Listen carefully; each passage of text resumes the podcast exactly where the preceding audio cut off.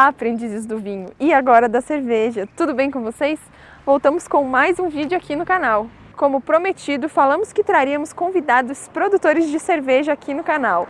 E promessa é dívida, então traremos hoje os primeiros convidados aqui para o quadro Aprendemos com o Vinho e com a Cerveja. E se você não sabe do que, que eu estou falando, clica aqui no card para acompanhar o primeiro vídeo que falamos sobre vinho e cerveja. Fizemos uma comparação muito legal. Clica ali para assistir. E se você é amante dessas duas bebidas, o vinho e a cerveja, já deixa o seu like aqui no vídeo e não perde essa entrevista, esse bate-papo que a gente vai fazer aqui com esses produtores que vai ser muito legal. Então, bora começar que o vídeo de hoje tá lindo. Então, sem mais delongas, hoje estamos gravando na cervejaria União Serrana, localizada aqui no município de Lages, Santa Catarina. O setor cervejeiro aqui na Serra Catarinense vem crescendo muito e com certeza a cervejaria União Serrana faz parte desse sucesso. Então vamos lá? Música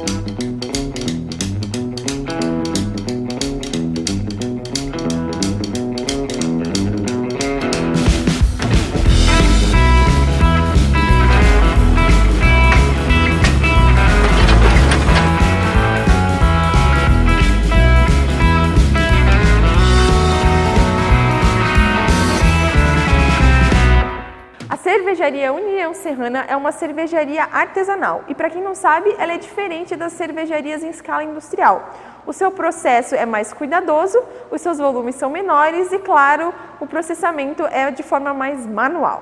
E é por isso que as cervejas artesanais chegam num valor um pouco mais alto para o consumidor final, pois é depositado muito mais esforço do produtor que faz a cerveja mas você pode ter certeza que a qualidade das cervejas artesanais é muito maior do que aquela cerveja que a gente encontra no mercado de, que é feita em escala industrial. Como eu disse no começo, o setor cervejeiro aqui na Serra Catarinense, assim como o setor vinícola, é um setor muito empresarial. O pessoal com um pouco mais de dinheiro está investindo na área. Mas aqui na União Serrana é diferente, tem muita história e tradição envolvida. E é isso que a gente vai contar para vocês agora. Não deixe de conferir o vídeo a seguir. Bem, depois dessa breve apresentação sobre a cervejaria e sobre o ramo cervejeiro aqui na Serra, a gente gostaria de agradecer a vocês sobre a, a relação à oportunidade que vocês deram para a gente de vir gravar aqui hoje e também gostaria que vocês apresentassem a cervejaria, vocês, quem que trabalha aqui e contar um pouquinho da história da, da figura do rótulo aqui da, da, cervejaria, que é o seu Josafá Lenze. Conta pra gente quem são vocês e a história da cervejaria. Bom, é, boa tarde, tudo bem? Eu sou Juliana, né? Eu e o Léo hoje é, tocamos aqui a cervejaria, aqui em Lages, Avenida Doutor João Pedro Arruda, 2299. Bom, então, a, a cervejaria já iniciou em 2020, né? A gente iniciou as atividades, né? É, para é, é, é, resgatar essa história que eu acho que não deve ser esquecida, né? Eu acho muito importante, muito legal e também porque eu sou de Rio dos Cedros também, da onde é que o seu Josafá veio, então é, iniciamos essa, essa nova história. Legal. Continuamos, né, na Continuaram. verdade. E como é que foi a história lá da época do seu Josafá? Conta pra gente como tudo começou antes de vocês se instalarem aqui. Bom, é, o seu Josafá, ele, né, por pesquisas em museus, toda a história que a gente procurou sobre, sobre essa história, é, ele saiu de Rio dos Cedros, né, em meados de mil, 1890 por aí, ou até um pouquinho, a gente não tem datas é, certinhas, mas aí em meados de 1900 ele já estava aqui em Lages, né? Ele já tinha uma cantina, né, que ele vendia os produtos dele, que aí ele fazia cerveja, vinho, suco de uva e champanhe, né? E aí, em 1908, ele ganhou um prêmio também aqui em Lages. E, bom, então ele eh, começou a sua trajetória aqui e aí ele fazia todos esses produtos. A gente tem é, registros dele com a família fazendo, então era tão legal porque assim toda a família ajudava a fazer, né? Que é uma coisa que hoje é, é difícil de encontrar, né? E, bom, então ele teve toda essa trajetória, é, fez a história dele aqui e hoje a gente resolveu é, colocar em prática de novo a, a essa história. Bom, o seu Josafá, é, ele é, é tataravô do Leonardo, meu marido, né? Então, quando ali eu comecei com o Léo, eu fiquei sabendo da história. Não foi por isso que a gente começou, né? Foi por outra, por outra profissão, vamos dizer assim. O Léo é piloto, eu estava estudando para ser comissária de voo. E aí, quando a gente foi fazer o exame é, para ver se está apto à função, é, no hospital em Canoas, eu e o Léo se conhecemos. E depois eu, eu fiz um intercâmbio, né, porque eu estava fazendo para comissária e precisaria ter o inglês. Aí, né, eu fui para Irlanda, a gente já estava namorando e quando eu voltei, eu falei pro Léo assim, é, vamos fazer uma Guinness, eu gostei muito da Guinness, eu tomei bastante na Irlanda. e aí, aí a gente começou a, a compramos a panela e tal. E aí começamos a fazer lá no sítio. Aí o pai dele sempre falava assim para nós, nós temos que um dia abrir uma cervejaria, né? Por causa da história do avô e tudo.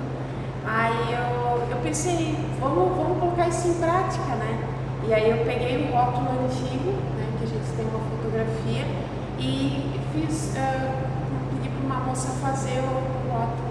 Né? É, isso. Aí a gente começou e aí começamos a procurar um equipamento Aí achamos também, foi do Zoltan né, e da Simone que a gente comprou. O Zoltan, esse equipamento é húngaro, né? Ele trouxe lá da Hungria e aí ele, ele começou as atividades aqui, só que ele quis mudar o ramo dele e aí a gente ficou sabendo desse equipamento, né? Aí reformulamos, né? Mudamos o equipamento um pouco para fazer mais tipos de cervejas, né? E aí, aí a gente colocou em prática. Aí hoje a gente faz aqui Pilsen, IPA, Imperial Stout e a Barley. Depois a, a, parte mais técnica o Léo vai, Léo vai, vai falar pra gente. É. é. muito interessante ver que, a, diferente de algumas cervejarias aqui da Serra, a União Serrana ela tem história, já não, não começaram do nada, né? Vocês têm a história lá de Julie, conta pra gente agora, é, esse interesse na produção cervejeira, envolvendo também a história da cervejaria, ela sempre esteve presente? Vocês sempre tiveram interesse de produzir cerveja? Ou vocês já trabalharam em outros mercados ou outras profissões? Quem é o Léo e a Júlia aí por fora da cervejaria? Sim, é, olha, a, eu vou começar falando por mim, né? Eu sou formada em moda, né? Mas assim, é, eu vou te dizer que é bem mais legal trabalhar no ramo cervejeiro, né? é bem mais, é, muita alegria, muita é só festa e legal, só comemorações, então é, é muito legal. Então eu sou formada em moda, trabalhei um pouco na área, né? E assim, aí depois eu fui pro, pro ramo da, da, da aviação, né? Aí foi nesse, nesse ramo que eu conheci o Léo, né? Que aí tu começou é, a ir pra parte da cerveja. É, o Léo, ele, ele é formado em engenheiro civil, né? Trabalhou no ramo da construção. E aí também, né? É, pelo, os dois juntos, né? Uniram ali as forças e, não, vamos começar com a cervejaria e continuar essa história, né? Então, aí a gente resolveu. Legal. E vocês já fizeram cursos na área da cerveja ou vocês estão aproveitando receitas da família e, e utilizando as mesmas receitas ou vocês são formados em alguma área assim, eu e o Léo fizemos no começo um curso de cerveja, né? E aí até o Léo agora faz é, pouco tempo ele se formou também, né? E, mas assim, a, a gente a, tem as receitas, né, do seu Josafá. Agora a gente está tentando a, reformular elas, né? Porque assim, é, os, os insumos daquela época para agora, eles mudaram muito, né? Então, para a gente manter ela original como ele tinha ela, a gente está estudando bastante para ver como é que a gente vai conseguir chegar num ponto e poder fazer a receita exatamente como ele fazia. É, uhum. E vocês têm anotações deles, assim, que tu falou que tinha no Sim, museu? Uhum. A gente achou alguma coisa, é. Não, é, é, emocionante quando tu abre aquele livro e tu vê tudo. Então, assim, ele colocava muito carinho as coisas. É, naquela época não se existia Google, né? Sim. Mas assim, até no suco de uva ele colocava assim, né? É, depois vai ser passado, né, para vocês ali o como é que era o rótulo, né? ele colocava assim, é, recomendado pelos senhores, senhores médicos para pessoas anêmicas, né, fracas e anêmicas. Então ali ele já passava, é, uh ali o marketing era nesse e aí, aí a gente né, resolveu colocar isso em prática, prática também. Julie, a gente sabe que Blumenau é muito conhecido pela produção cervejeira. Muita gente conhece Blumenau é, por ser produtor de cerveja. É muito famoso por isso a região de Blumenau. O que, que você tem a dizer para a gente sobre a Serra Catarinense, que vem crescendo a produção cervejeira aqui? O que, que você tem a dizer sobre isso? Bom, é, é, é muito legal isso, né? Porque anos atrás não existia nenhuma cervejaria, hoje já tem oito cervejarias aqui. Uhum. Então é um crescimento bem legal, né? é, ah, sempre, não, tá muito frio para tomar chopp, né? O pessoal agora tá começando a se acostumar um pouco aqui. Uhum. Eu, tô, eu tô achando, né, assim, é, até mesmo porque quando eu uh, fui para fazer o intercâmbio, é, lá era muito frio, mas assim, é, era festa assim quase todo dia, assim, nos bares, assim, todo mundo ia, saía para descontrair um pouquinho. Independente do clima. É isso aí. Ah, então, ah, eu sempre falo pro Léo assim, poxa, é, acostumar as pessoas né, a degustar uma cerveja. Às vezes tem tipos de cerveja para o frio, né, que a gente tem Imperial Stout e a Barley, que são cervejas um pouquinho mais alcoólicas, mas que é, são propícias para o frio, né?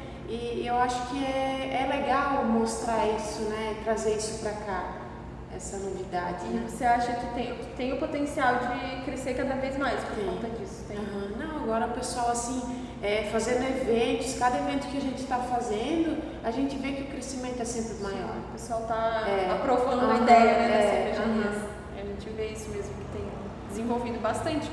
Antigamente eu não sabia falar em cervejaria. A gente ficava até como assim, lajes? Por é, quê? Ah, muito frio é, aqui, né? Sim, é bem, bem curioso isso. Júlia, sobre a produção de lúpulo, a gente sabe que a Serra já tem se tornado conhecida também sobre esse assunto. O que, que você tem a dizer pra gente sobre a, a produção do lúpulo? Eu acho que agora é melhor o Léo responder isso aí. Tchau! e aí, beleza? Leonardo aqui da cervejaria da cidade. Qual é a pergunta mesmo? A gente quer saber sobre a produção do lúpulo aqui na Serra Catarinense. Qual a sua opinião sobre o crescimento da produção? Como é que vem acontecendo essa, essa produção? Bom, é, vamos falar sobre produção de lúpulo no Brasil, né? Está é, tá, tá crescendo bem, acho que o pessoal está se profissionalizando bastante nisso. É bastante recente né, a, produção do lúpulo em escala né, aqui no, no, Brasil. Então, se falava antes que ah, lúpulo, é, mais antigamente na Alemanha, na Letal Valley era o lugar do mundo que se produzia. Depois, Estados Unidos, né, Nova Zelândia, então outros países começaram a conseguir plantar e colher lúpulos de qualidade. Hoje o Brasil também está tá sendo extremamente é, interessante nesse ponto, assim, né? O pessoal está mostrando um trabalho muito, muito conciso, assim, muito, muito profissional mesmo. E a Serra Catarinense está tá despontando muito bem, né? Tanto que a, a Prolúpulo, que é a Associação Brasileira de Produtores de Lúpulo, tem a sede aqui em Lages, né? Tem, tem vários produtores aqui e o pessoal está fazendo uma missão de casa muito bem, tá? tem, tem bastante futuro. Claro que é um cultivar que depende de você ter uma aclimatação, depende de você ter um, um certo tempo de, de, de, plantio até conseguir chegar na, na escala assim, de confiabilidade né, para o processo cervejeiro. Mas está tá bem legal. Né? Até mesmo na época do seu Josafá, e quando ele plantava uva para fazer o vinho, o suco de uva, ele também plantava o lúpulo. Então é mais, é, é mais uma, uma curiosidade. Né? Imagina na década de 10, né, 1910, 1915, né, a Primeira Guerra Mundial acontecendo. Então naquela época, basicamente o lúpulo vinha da Alemanha. E eles em guerra lá, então acabavam não tendo esse fornecimento, então eles é, tinham que se adaptar aqui, né? Conseguiram produzir assim, em pequena escala para pelo menos conseguir se manter aqui, né? Continuar fazendo cerveja, né? Que legal. Aí até depois surgiram algumas outras receitas assim, que não deram muito, não foram muito para frente, mas no, no, lugar do lúpulo tentando várias coisas. Né? Nessa, nessa fase que não tinha lúpulo, então até o gengibre entrou em alguns momentos ali, mas nada como você ter o aroma e o. O Léo comentou sobre a produção do lúpulo aqui ser muito recente, mas a gente, que, a gente que é da área dos vinhos e das uvas, a gente percebe que aqui na Serra Catarinense a produção da uva também é muito recente, cerca de 20 anos. Então é outra, outra espécie, outras variedades aí que também estão caminhando há pouco tempo aqui no, na Serra, né? Então é interessante fazer esse tipo de comparação. Bom, a gente já contou aqui a história da cervejaria, a gente já sabe um pouco da história da União Serrana, mas a gente quer agora ir para a parte que interessa. A gente quer saber como a cerveja é feita.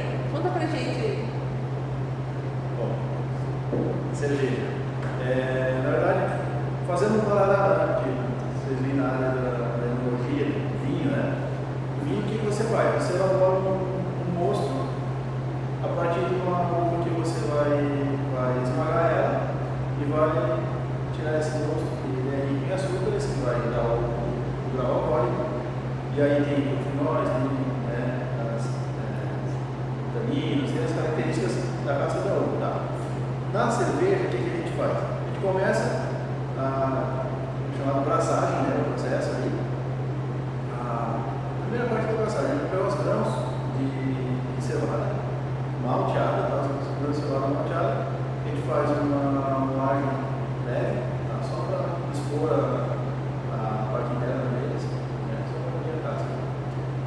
e é jogado numa máquina, a temperatura varia de 50, 65, 67 graus. Mas é só adicionar nessa tina e no início da, da, da parte de mostura, né, a gente percebe que é extremamente rico em amido. Amido, né, é, para converter esse amido todo possa fermentar, para a gente chegar em algo parecido com o gosto do vinho, né? que ele é só espremido na, na uva. Né? Tem que, tem que fazer diferente. É, as próprias enzimas da, da semente da, da cevada, elas são capazes de converter o amido em sacarose, né? em açúcares fermentescíveis. Então, esse processo ali leva uma hora, uma hora e meia, né? da parte de sacarificação. A partir dessa clarificação, a gente tem um gosto quase semelhante ao que vocês têm na, no vinho, né? Então, aí a gente tem um gosto com grau Brix tal, que a gente busca, né? Então, a relação água e malte vai dar um, um teor de Brix que a gente precisa para chegar no teor alcoólico, né? O vinho é a mesma coisa, né? Você, só que o vinho você depende totalmente da uva. É. Você não vai adicionar água e você não vai concentrar. Tá, tá certinho. Então, e a gente tem fervura, né, justamente para ter a concentração, para ajustar. Então, a gente tem essa, assim, umas artimanhas a mais para poder calibrar bem o grau que a gente quer. Então, uma, uma cerveja Pilsen, ela vai com 12 bricks, uma, uma, uma IPA já vai com 15 bricks, para ter um 15 vai com 5, 8%. E o vinho vocês trabalham entre 12 e 13, né? Tem alguns que são mais baixos, mas a média. Às vezes, assim, para você conseguir atingir, você, assim, claro,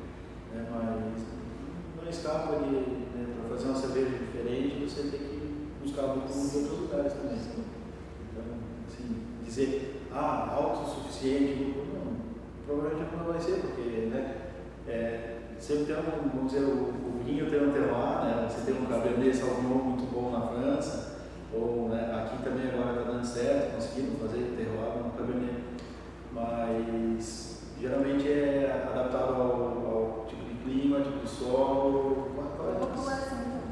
também.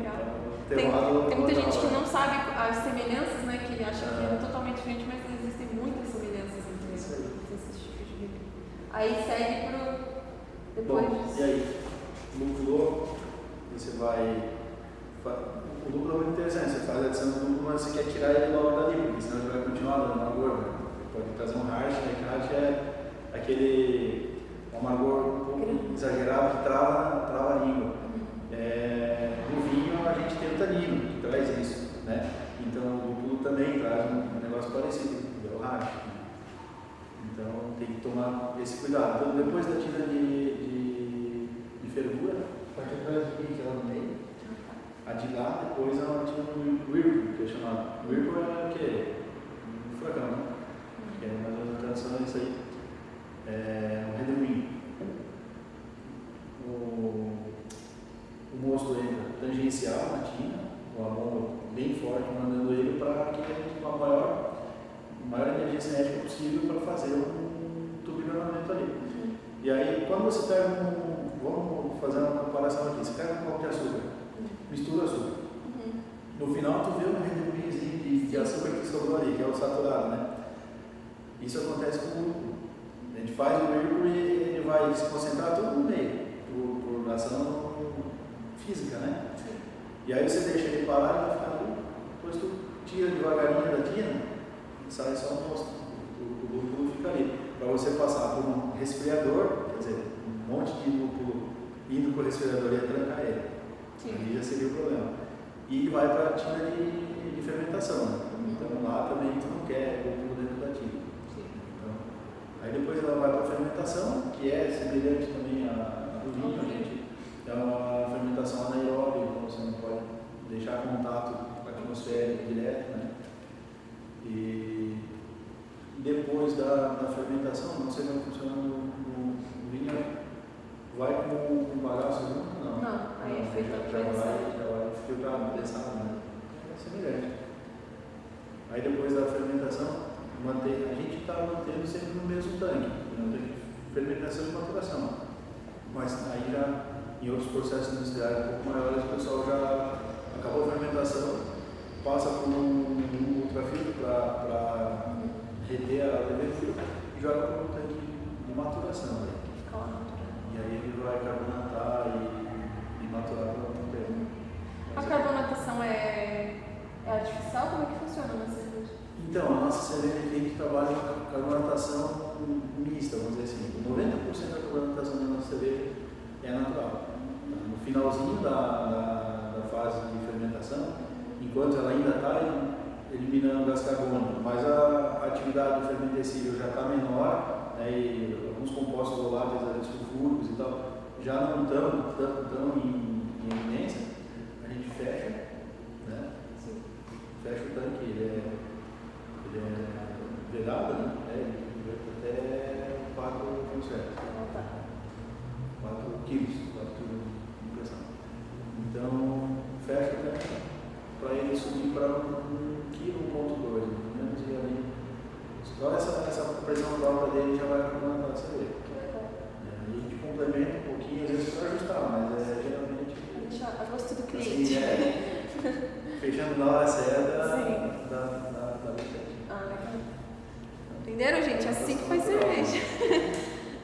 Vamos ver aqui. O processo, a cerveja fica pronta bem mais rápido por- em função assim, da fase de maturação ser mais, mais curta. Né? Sim, sim.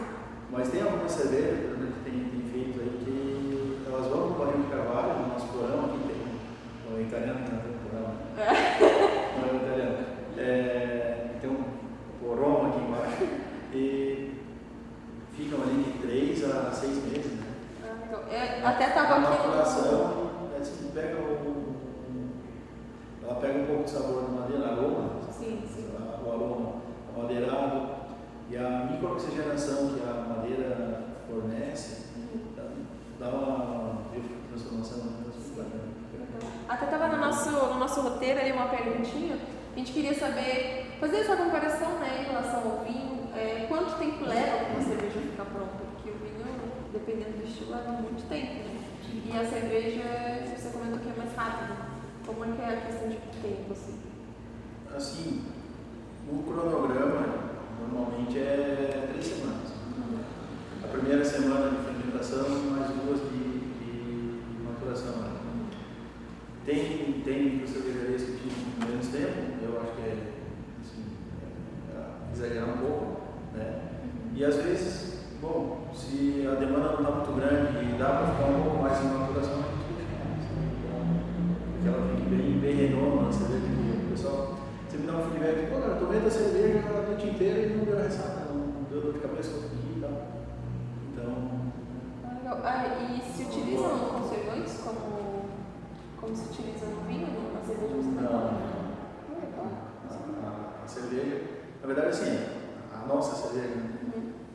Cervejas que, que usam Sim. conservantes, claro, que a nossa, ela não é pasteurizada e não é adicionada conservante, então ela trabalha, ela funciona sempre em cadeia refrigerada, né, tem que estar na geladeira e tal, mas, bom, com isso a gente tem um sabor diferenciado e Sim, a qualidade é superior, né? aí diferenciadas. né? Outra coisa também que ajuda muito na, na parte da qualidade, tudo é a, a- o fermento, né? Vamos dizer assim, a levedura que a gente usa é. é eu não é fermento, né? Não tem Fermento. Não deixa de ser fermento, É. fermento, levedura. É uma né? levedura. A mesma levedura, a mesma levedura do pão é do, do vinho, só que a cepa que é diferente. né? Uhum. Não tem problema falar fermento. O vinho também, né? qualquer coisa que você vai. Processo de fermentação, fermenta, então não, não deixa de ser. E, e na, na- na cerveja também eles são utilizadas cepas diferentes de levedura conforme o estilo Uhum, produzir? sim. Sim. Cerveja. Ah. Isso aí. Por exemplo, a, essa aqui é uma Saccharomyces cerevisiae. Uhum. Tá? A Pilsen já é uma Saccharomyces pastoriana. Uhum. Ela foi a Cal- Cal né? Porque foi, foi descoberta na uma cervejaria que tinha um laboratório muito bom na época, que era na Carlsberg. Uhum. Então, ali que eles isolaram a cepa para fazer cerveja lager, né? cerveja de baixa fermentação. Fermentação a 10, 12 graus. Então, são as, as Descobrindo pilsens, as, as variedades de cepas, né? E vai se adequando a cada estilo. No Bem vinho também. se fazia fermentação espontânea, né? Uhum. Então cada local tinha uma, uma é, vamos dizer assim, uma levedura, um residente ali, Sim. né? É. É, o pessoal na- no vinho chama de levedura selvagem. É. Inclusive muito tem uma, aqui na capital do estado, tem uma cervejaria que coleta, por exemplo, foi na praça, coletou uma levedura. Ô, louco. E volta da praça e faz cerveja.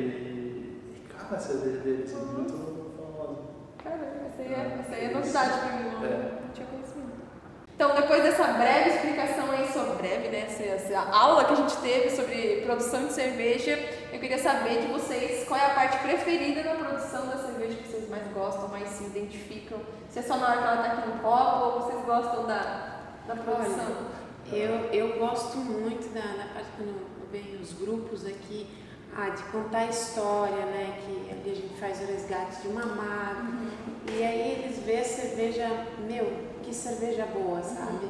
Então, essa parte é o final, né? Sim, é, que é mostrar é, como está o resultado. O sorriso das pessoas e tal, é, é muito gratificante isso. É a parte que você é, mais se identifica é, né, durante tudo isso. E você, Léo? Qual é Bom, eu vou, vou na mesma. Na verdade, eu dei uma guinada muito grande na vida. Eu sou engenheiro civil. Hoje, engenheiro civil pós-graduado em tecnologia cervejeira. Né? Que chique.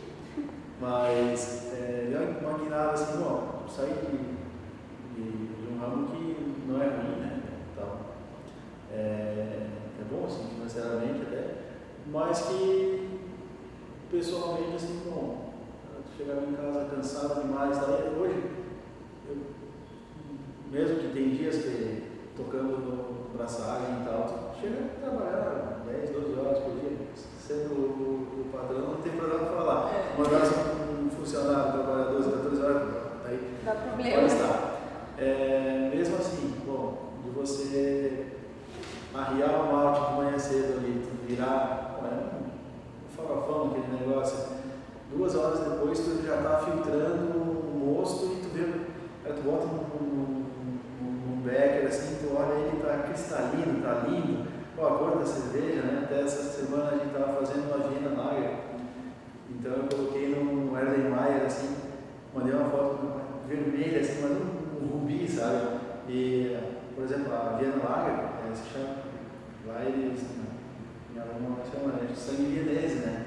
Porque ela realmente parece um, tem uma cor de sangue, vermelho. Aí até mandei uma foto pro meu pai, né, mandei, olha, hoje temos sangue vienese pulsando na, na, na tubulação da minha serrana. Isso eu acho muito bacana, você está elaborando receitas e e fazendo um negócio bacana, assim, pô, não, essa cerveja vai ficar muito boa e tal. Então, desde você projetar, né, elaborar, executar e, e ter um resultado final, claro que cada vez você pensa, não, de repente tem uma coisinha para ajustar e tal, para a gente chegar, né? Nem sempre o processo vai ser perfeito. Né? medalhas, de repente, né? Mas é, eu acho que é muito legal, assim, né? E depois a, a glorificação disso é tu, tu vê o pessoal tomando a cerveja, né? Gostando, né? É. E voltando para provar mais, mais, mais. Acho que isso é muito gratificante. Eu nunca produzi cerveja, mas para mim a melhor parte é tomar. Ah, né? Eu gosto muito, não vou negar. Não sei se respondeu a pergunta, porque era qual é a, a, mais. Não, mais com legal, certeza respondeu. É. O mais legal é quando eu passo o portão para cá, eu acho. Ah, que fofo. Meio, né? Bem, tem outra coisa aqui no União Serrana que chama muita atenção, tanto pelo tamanho quanto pela cor. Podemos dizer até que ele é o mascote da cervejaria. E foi até por causa dele que a gente acabou se conhecendo e ele acaba sempre sendo um assunto entre os Léos. O Leonan, inclusive, algum tempinho atrás, anos atrás, já tinha visto o mascote aqui da cervejaria na rua, deu uma de paparazzi e, claro, fez o seu registro. A gente queria saber sobre o meninão que está lá na garagem, Léo, se você pode falar um pouquinho sobre ele, se a gente pode ir lá ver e mostrar ele para o pessoal que está nos assistindo. Nossa, nossa, ele é o nosso mascote, nosso companheiro de viagem. e vamos lá conhecer o bichão lá. Então vamos lá. Bom, esse aqui é o mascote da União Serrana. Gostaram? Agora o Léo e a Júlia vão entrar aqui para falar para a gente a história desse ônibus e tudo que envolve ele. Beleza? Esse aqui é o Beer Bus, nosso ônibus canadense. Ele foi construído em 1987 em Woodstock, na província de Ontário, no Canadá. Trabalhou lá no Canadá até 97. Então foi por um convênio governamental, acho alguma coisa assim, veio para o Brasil. Aí aqui ele rodou durante mais 10 anos puxando crianças e depois foi descontinuado, né? E aí que ele, aí que começou a nossa história com esse, com esse busão. Então, já temos é, mais de uma década ele, e tá, tá aí o Beer Bus. Ficaram curiosos sobre, o, sobre essa máquina? Ele tem um motor V8 de 8.2 litros, diesel, tá? Ele é um câmbio automático, ele é baseado na plataforma de um ônibus Safety Liner, né, canadense, era o mesmo, mesmo projeto usado no Canadá e Estados Unidos, um ônibus feito para ser o mais seguro do mundo para levar as crianças. Hoje ele leva as crianças que gostam de cerveja, né? Nós, cervejeiros. Boa. Querem conhecer ele? Vamos lá.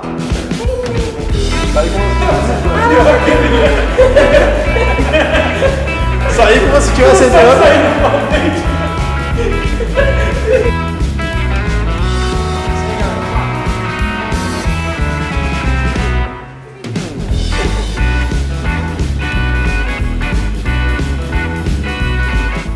vocês já conheceram lá por fora o mascote da União Serrana, agora vocês estão dando uma olhadinha aqui por dentro e o Léo e a Julie vão contar pra gente acontecimentos, eventos que já rolaram aqui dentro e como tudo se tornou o que é hoje aqui o, o ônibus, o Beer Bus da União Serrana.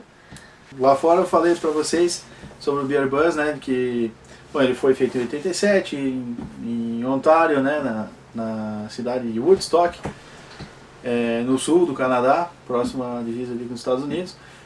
E aí, tá, ele foi feito em 87, né, quando completou 10 anos lá ele veio para o Brasil, porque acho que a legislação lá não permite que transporte crianças. No Brasil, ele trabalhou até completar 20 aninhos de idade, e aqui a nossa legislação não deixa transportar crianças com, com veículos com, com, idade maior que, né, mais que tem 20 anos de uso, por questão de segurança, né. Bom, não sei se existe é, lei da atração ou às vezes, né, se você acredita muito numa coisa e você olha para aquilo e deseja aquilo, pensa, putz, cara, isso é massa, né? Eu, quando eu estava estudando na, no diocesano aqui no colégio aqui na, na, na, na cidade, eu todo dia na saída da escola ali, estava no segundo, terceiro ano do, do ensino médio, né? Eu ficava na, ali na, na, na frente do, do colégio esperando para ver o busão amarelo passar. E passava aquele cenourão lá. Só, eu só queria ouvir o ronco do V8 dele, era muito bonito o barulho. Dobrava a esquina assim, o cara acelerava tudo, né, para pegar o sinal aberto lá, saía aquele roncão lindo assim. Cara, que legal. Eu pensava, esse motorista é muito sortudo na vida, né, cara? Ganhar para dirigir esse negócio aí, que legal. Pensava, podia um dia ter a chance de dirigir esse ônibus. E aconteceu que anos depois acabou, né, indo a leilão e a gente estava no lugar certo na hora certa lá. E olha, às vezes. Eu, meu pai, né? A gente conseguiu. Até uma coisa que é sempre dá uma, dá uma briguinha é quem vai dirigir o ônibus, né? Ah. É, os dois querem. Sempre então, quer, né? Sai, sai, é minha vez. Minha vez. Deve ter ciúminho, né? É, aham, mas aí às vezes a gente combina. Ele vai e aí eu volto. Uhum. Ou eu vou e ele volta. Pra não né? ter mais briga. É, é. Naquele dia todo mundo se divertindo. É isso aí. Legal, gente. Uhum. A gente adquiriu ele em 2000 2008. 2008. Então, de 2008 até 2016, então durante oito anos, ele ficou, vamos dizer assim, estocado, né? Era um carro antigo, só que um carro antigo muito grande, difícil de reformar, porque olha o tamanhão dele, né? Tu, tu manda pintar um Fusquinha, vai pagar 2, 3 mil, mas manda pintar um ônibus desse, te pede 8, 10. Então ficou lá parado tal. Até que essa joia rara aqui topou de a gente mesmo reformar e fazer rodar para levar a galera no nosso casamento, né? Então foi um negócio muito bacana, muito é, uma experiência única assim de, bom, se tu gosta de carro antigo, hum. tu imagina o que quer, é, né? Tu reformar um carro para para levar tua família e a família da noiva para unir tudo isso, né? E fazer tudo uma família só, né? saindo da igreja e indo para para festa, né? Então foi fabuloso assim, foi muito legal. Que fofinhos. Chora? Ah. É melhor. Ah. Então, é, bom, como a história do ônibus, assim, né, é, começou tudo quando o Léo pediu a minha mão, né, é, um casamento, aí tá, tem que casar na cidade da moça, né, aí pensamos, ah, como é que nós vamos levar o pessoal daqui de Lages para Rio dos Cedros, aí meu irmão deu a ideia, ah, por que, que vocês não vão de ônibus, né, uhum. Eu pensamos, opa, mil que ideia legal, né? Então a, o ônibus estava parado, né? A gente... Cunhado, né? Porque esse ônibus era. Bom, quando você tem um carro antigo para restaurar, imagina. Ele tá feio, sem pintura, por dentro não tem tapeçaria, tá só no assoalho. Esse era o nosso busão. Para transformar num beer É. bus para levar pro casamento. Então, cunhado arrumou essa bucha pra gente.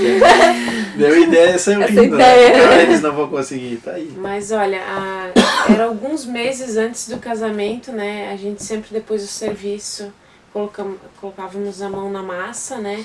E assim, foi difícil, foi, né? Porque parte da pintura do lado de fora ele tava assim, meu, tava horrível, né? Vamos se dizer. E assim, para tu fazer pintura, é. a documentação dele, que não tava, né, que foi só comprado e não foi feito toda a legalização dele, tinha que colocar ele na cor ideal para poder fazer o documento, né? Aí a gente, tá, então vamos, fizemos um orçamento, só que naquela época, vou ser bem sincera, para nós era muito caro. Pensamos assim, não, vamos nós dois mesmo fazer a, todo o serviço e para dar certo pro casamento. Aí a gente fez toda a parte de, de, de, de lixação, de, lixamos ele, Preparação e É. pintura externa, instalação do- dos assentos, tudo. tudo, é, meu, não Assoalho tinha nada. precisava é. fazer, tinha buraco, você olhava, via a estrada passando aqui embaixo. é, E aí a gente resolveu fazer. Até teve um dia assim que é, o Léo falou, ó, é, enquanto eu vou fazer umas coisas, né? Eu falei, ó, então eu vou dando uns retoques no ônibus, né? Então toda vez que a gente fazia toda a parte de pintura, a gente colava tudo com jornal ou até até o craft, né? E aí depois de pintado a gente já arrancava tudo fora, porque assim, se tu arranca depois, vem boa parte da tinta Sim. junto. enquanto ela não cristalizou, tu pode tirar a fita e fica retinha. Depois Bem vem pesado. tudo quebradinho. Fica a né? fita, fica. É, aí a gente, Então- a gente fazia isso. Aí teve um dia assim que eu olhei assim, ah, tava diferente a coisa, né? Mas eu fui fazendo só os retoques, né? Uhum. E aí, quando o Léo chegou, ele falou, gente, esse ônibus tá cheio de bolinha. aí o, O a gente. fornecedor errou um- algumas gramas na formulação lá da, da tinta, que é feita sob medida, sob, é, sob encomenda. Sim. Aí a gente pediu um tantão pra fazer, tá. Daí faltou. Ó, Uhum. me faz mais um quilo. Mas igual. Você tem? Consegue fazer? Não, não, é. A máquina é calibrada aqui, não tem perigo. E Deu a tinta. diferente, é. Aí tivemos que pintar ele todo de novo, né? E depois foi uma E demão é. inteira em todo, É. todo ele pra E igualar. aí, assim, a gente usou ele pro casamento, assim, também aquela tradição lá em Rio de Cedros, né, que eu sou. A tradição é você sair do casamento depois do sim e pa- passar com é, padrinhos, convidados, de boteco em boteco tomando traguinho de cachaça. Ai, viu? Tradição É, legal essa é. aí pra Depois casar, do né? sim, não, é- antes do sim, daí não dá certo. É, daí aí não tem é que bom. esperar Tem que confirmar, ser- é, né? É, Depois aí- do sim, daí pode. Aí a gente fez também com uma chopeira que dentro foi, meu, foi algo bem diferente. Uhum. Depois, ainda mais uma bandinha alemã, né? Tudo aqui dentro. Tudo aqui dentro. Deus. Quantos convidados A tinha? Ah, ele era a configuração original dele, né? De 48 lugares e estava lotado. Uhum. Nossa, 50 É, pessoas dentro. que legal. É. Aí a bandinha alemã, eles fizeram, fizeram como um... Eles vieram ao encontro de nós. Vieram de assalto, assim, vieram tipo quatro pessoas, a bandinha em cima Uhum. de uma picape, ultrapassou, fechou o ônibus e eles desceram correndo ah, e entraram com Toiver Geiger, que é aquela. Mas não tinha sido combinado violino. isso. Não, eles, eles improvisaram. Que Que é legal. o violino violino do do diabo, diabo. chamam, né? Tocando e batendo no teto aqui, e outro com bandoneon e cantando, e outro com a viola, e fizeram, mas olha, foi Nossa extremamente animado, foi muito legal. Que até legal. o local da festa. E lá depois aconteceu a festa. Então, assim, é, eventos que a gente já fez aqui no ônibus que foram muito legais. Foi uma festa surpresa, né, para uma menina. Ela achou que só o namorado dela vinha buscar para jantar. E de repente Chegou. o ônibus. 20 amigos juntos, né? amigos junto. Nossa, que legal. Meu, assim, é bastante coisa. A gente esses dias num casamento. Aí a gente também faz shopping metro. Uhum. Aí eu e o Léo vamos vestidos de Fritz e Frida. Ah, que legal. Aí a gente sai do ônibus com o shopping metro, os noivos fazem e depois os demais convidados, né? Uhum. Que é uma coisa diferente, né? Sim, que, com certeza. É, aí a gente tenta trazer toda essa, essa cultura Sim. pra cá, né? Que foi, começou lá com vocês, né? Com o casamento de vocês e foi, agora virou um negócio, né? Aham. Querendo ou não. Sim, É. Então quem quiser alugar Uma- o uma ônibus atração, é. sim. para um é. evento tá. Aham, evento e também até mesmo um passeio, né? Uhum. A- até mesmo a- um grupo de família.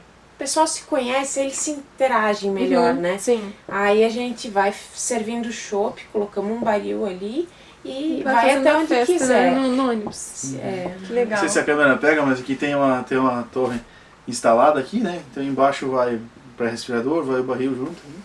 E pode rodar com, com o chopp, né? Pode vai servindo e Vai fazendo a Onde- festa onde- dentro do onde ônibus, for, né? é. Legal. Eu quero, Aham. quero meu aniversário de, de 28 anos aí, não, dentro do ônibus. isso aí. Hoje eu vou parcelar desde, desde agora.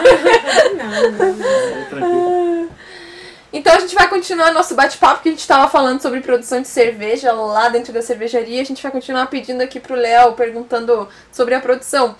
Léo, é, a gente queria saber, tanto você, Júlio, quanto, quanto, quanto o Léo, se vocês gostam de vinho, que gente, nosso assunto principal no canal é falar de vinho. A gente quer saber se vocês gostam de vinho, se vocês têm o costume de consumir, ou se vocês gostam tanto de cerveja que nem dá tempo de tentar tomar um vinho. Bom, eu adoro vinho também. É, como, como diz. Eu me chamo Leonardo Fornari. Hum. Então, pô, é italiano não tem como não Sim. gostar de vinho, né?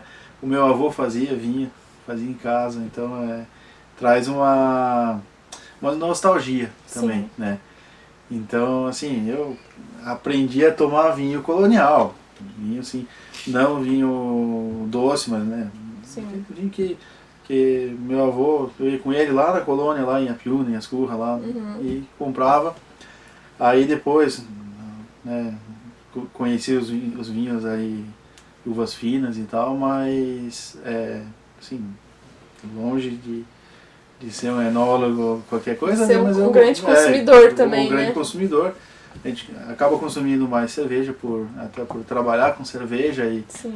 precisa estar provando do, do próprio- veneno, né? É, é verdade. Então a gente acaba bebendo mais cerveja do que vinho, mas vinho também é, É, uma- gente- uma a bebida gente ótima. gosta. Sim. Gosta Até muito. mesmo, quando, como a gente trabalha com os baris de carvalho também para Imperial Stout e para Barley, né? Uhum. É um conhecimento assim, a muitos, né? Conhecimentos do baril, como armazenar ele. Isso ali o Léo tinha tudo pelo avô tudo. dele, né? Uhum. Então, é, querendo ou não, é, A cultura se É, mistura, isso, né? a Do, do cultura- vinho e da isso, cerveja. aham. Acaba que pelas tradições familiares É. acaba se, Uhum. se misturando. E falando na, na Barley, é, a gente conhece já esse rótulo de vocês, a Barley Wine. Peraí. Como é que é o nome da a tradução Uhum. lá? Que você, que você colocou? De Barley. Vinho cevada. Você pode colocar essa parte em preto e branco? Posso. É, falando da Barley Wine, que é o rótulo de vocês, o vinho de cevada. Conta pra gente como é feito, é, mais ou menos assim, não precisa muito detalhes pra não te, Tá. te complicar aí. Bom, como é o rótulo, vamos jogar assim um rótulo. pouco a, a história desse. Né, por que vinho de cevada, né? Sim. É, reza a lenda, histórias aí sobre estilos de cerveja sempre são um pouco dúbias, né? Uhum. Mas, como a IPA também, outras que. Mas a, reza a lenda que a, a história da Barley Wine. Os ingleses, no, no período de guerra lá e tal, eles não tinham mais como estar importando vinhos da Itália e de outros países da Europa ali. E pelo clima, eles não têm como produzir, não dá uva lá. Período muito frio e tal, insolação pouca. E aí eles, a forma que encontraram para para suprir a demanda, né? A pessoa queria vinho, mas não tinha. Bom, resolveram fazer uma cerveja é, com um teor alcoólico semelhante ao vinho, com uma complexidade de aroma e sabor e tal, que se assemelhasse. Claro que não ia ser igual, né? Não, não dá para comparar 100% uma coisa com a outra, até porque a cerveja ela é carbonatada, né? Mas que ela lembra bastante por ter assim é, uma complexidade de, de aromas e sabores, né? Ela, a, a nossa aqui, a Barley Wine que a gente faz, ela vai para o barril de carvalho para uma maturação de seis meses, então justamente para você ter assim um, uma experiência Uhum. bem bem diferenciada assim tipo no vinho você tem várias camadas de, de aromas e várias camadas de sabores né você Sim. começa a perceber e para ah, não né tem tem isso tem aquilo e tal e na, na barley também tu percebe isso sabe tem, Pela, tem pela várias passagem é, na, no barril. aham, passagem no barril o tempo de fervura dela também na, É durante a mosturação é bem maior bem maior para concentrar o, o extrato, né, para você Uhum. ter um Brix bem alto para conseguir chegar ali em, em 11, 12 Uhum. né, teor alcoólico. E ali também você consegue ganhar, ganhar uma complexidade de, de sabores Uhum. Oriundos dos maltes, né? Que ali também se usa quatro tipos de malte diferentes para ter mais quantidade, complexidade. uma quantidade bem maior. É, a né? quantidade para você ter, ter esse grau Brix aí é quase é três vezes Cara, do que uma, um a rótulo. quantidade de uma Pilsen, vamos dizer assim. Caramba. É. É um rótulo Então, bem é uma, diferenciado. Uma cerveja mais, bem mais difícil de fazer, mais trabalhosa. A abraçagem dela demora muito mais, às vezes entope a peneira, porque Uhum. É, é muito malte, né? uma carga Sim. muito grande na, no equipamento. Leva mais né? tempo pra ficar pronta, né? Por conta da passagem Isso, pelo é. barril. né? Então, Legal. é, mas é um estilo que a gente, a gente ama muito, é muito boa. Sim, legal. Então tá, pra gente fechar o vídeo de hoje, a gente vai matar mais uma curiosidade que a gente sempre teve em relação às cervejas, comparando com os vinhos, né? É, Léo, ah, o vinho em si ele não tem uma data ali, de validade determinada. É, existem rótulos e uvas que são é, aconselhados a beber os vinhos mais jovens, outros eles têm estrutura para envelhecer, mas ali uma data vence tal dia não tem. Na Uhum. cerveja é um pouco diferente, né? A, a cerveja tem data de validade, como funciona esse processo? É, em geral, em geral, em geral, assim, as cervejas têm um data de, de validade, tá? As cervejas, elas geralmente são, tipo, ainda mais uma cerveja artesanal, quanto mais fresca, melhor, tá? Você pega uma, uma Pilsen, assim, uma cerveja três meses, quatro meses, uma IPA, vamos dizer, dois meses eu diria que é o ideal consumir, até três, tá bom? Mas, assim, quando você tem uma cerveja, por exemplo, com um perfil muito lupulado, tá? Esses, os compostos ali do lúpulo, eles vão se isomerizando, eles vão, vão, vão interagindo entre si, gerando eh, cadeias diferentes e per- perdendo o aroma que tu espera, perdendo aquele, né? Então a com- complexidade de sabor também. Então o ideal é que se se, se tome assim, cerveja artesanal quanto mais fresca melhor. Então quanto mais próximo da fonte, se tu puder ir tomar direto no bar da cervejaria, é o ideal, Sim. né?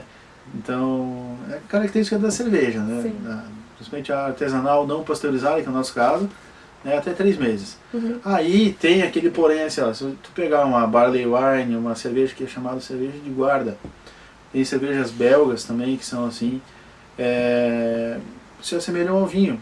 Quanto mais velha, ela vai ficando ali e vai melhorando. Vai mudando a parece, né? estrutura, É, vai adquirindo mais qualidade. adquirindo mais qualidade e daí são cervejas com perfil de aroma, de sabor mais provenientes do malte. Uhum. Porque o lúpulo ele se, se apaga com o tempo, né? Vamos dizer assim, ele é Hum. Vai aquele sumindo. aroma assim que boom assim que a gente tem na IPA, né? Uhum. Na IPA a gente faz o- a adição do, do lúpulo de aroma depois da fermentação, Hum. para que esse aroma venha mais vivo possível para pro teu copo. Uhum. Então aí se perde com o tempo, né? Sim. Então Então Aí essa é seria a a da, característica, é. Então, da o vinho- o vinho é tipo uma cerveja de guarda, né? Uhum. Ele quanto mais tempo, melhor. Né? Ele vai amaciando. O, o- grande. Bom, eu falar de vinho, né? Não entendo nada. Mas o grande vilão do vinho é o tanino. Não é? É, na questão, se ele tiver muito jovem, mal trabalhado, assim, um- ele fica, vinho ele fica trabalhado, desagradável. Vinho é. jovem, o tanino vai te, te, te travar a língua e tal e mascarar o, o aroma, o sabor do vinho. Sim. Né? Então, por isso, quanto mais velho ele for, o tanino vai É. Não desaparecendo, são todos né? os vinhos, mas os que tiverem estrutura, principalmente de taninos ali, sim. De uva escura, geralmente, É, né? isso aí. Mas, Uhum. aham. E é interessante, né, saber. É, porque eu sempre tive essa curiosidade de saber por que, que a, a, a cerveja tem validade e o vinho Uhum. não, né? Porque a gente sempre tá, acaba fazendo essa comparação entre os É. dois. E assim, algumas cervejas, industrializadas principalmente, vai, vai industrializada, vamos dizer assim, de mainstream, né, de grandes marcas e tal, as, as de micro cervejaria dificilmente usam conservantes. Uhum. Mas as, as grandes utilizam, porque Utilizam. imagina, você vai botar num caminhão, isso aí vai atravessar o Brasil, Vai- vai, vai pegar pegar 40, calor, 50 frio. graus e tal, pegar frio, calor de novo. Daí vai ficar lá nos fundos daquele botecão lá um mês para vender vender. a cerveja. Sim, Então eles precisam botar. Aí vai para seis meses, para um ano até de validade. sim. Né? Mas, vamos dizer assim. Eu falo do que eu produzo, né? Sim, então, falando em, em cerveja artesanal, é três a seis meses Legal. no máximo. Assim, ó, pessoal aí que, que assistiu o nosso, nosso vídeo aí e tiver interesse, o Beer Buzz, assim, ó, é- cara, isso é instrumento de divulgação da União Serrana, né? Que é a nossa cervejaria. A partir desse ônibus aqui, ele é uma plataforma para a gente ir para eventos também, a gente, a nível do estado de Santa Catarina, qualquer lugar, ou Rio Grande do Sul, Paraná também. Quando tiver um evento cervejeiro, alguma coisa, a gente A gente é Faz assim. a gente faz questão, é uma honra de estar tá, botando esse bicho na estrada e indo para encontros. Né? Esses dias a gente foi a Ipira, um município vizinho a Piratuba, Piratuba é mais conhecido, Ipira é do ladinho. Tem um festival das cervejas lá, a gente foi parceirão lá com eles, foi um sucesso. E ano que vem vamos estar de novo. E é isso. Onde tiver um evento aí, a gente puder estar com esse Beer Buzz, a gente tá, tá Vai contente também. ser sucesso sempre, né? Com Isso aí. certeza. Só pela estrutura da, da É. criança aí já, já é sucesso. Gente, eu queria agradecer vocês por toparem essa, essa aventura de gravar um vídeo pro nosso canal. A gente também tá Massa. aos poucos crescendo, né? Fazendo aí dia, dia após dia pra também serem mais conhecidos com o nosso canal, trazendo convidados super especiais, assim como vocês. A gente fica muito feliz de, de trazer e contar as, as histórias, né? Não é apenas só aparecer ali, a gente gosta de trazer histórias interessantes pro nosso canal. E a gente fica muito agradecido e feliz de vocês terem É. topado contar a história de vocês pra gente. Muito obrigada. Aí. Legal. Obrigado por lembrarem da gente, né? Pra gente poder contar um pouco para pro pessoal da nossa história, né? Sim. É, é muito importante. Obrigada mesmo. Uhum. E a cerveja está ótima, gente. Venham conhecer Aí. a União Serrana, viu? Isso aí. Então vamos dar um tchauzinho ali pro pessoal. Tchau, gente. Até semana que vem. Meu cunhado, oh, meu cunhado, Teu meu irmão, irmão, é. cunhado, Meu cunhado. É. Aí... Não, vamos- Meu Deus, nossa! Cuidado! Essa vai pôr os erros de gravação.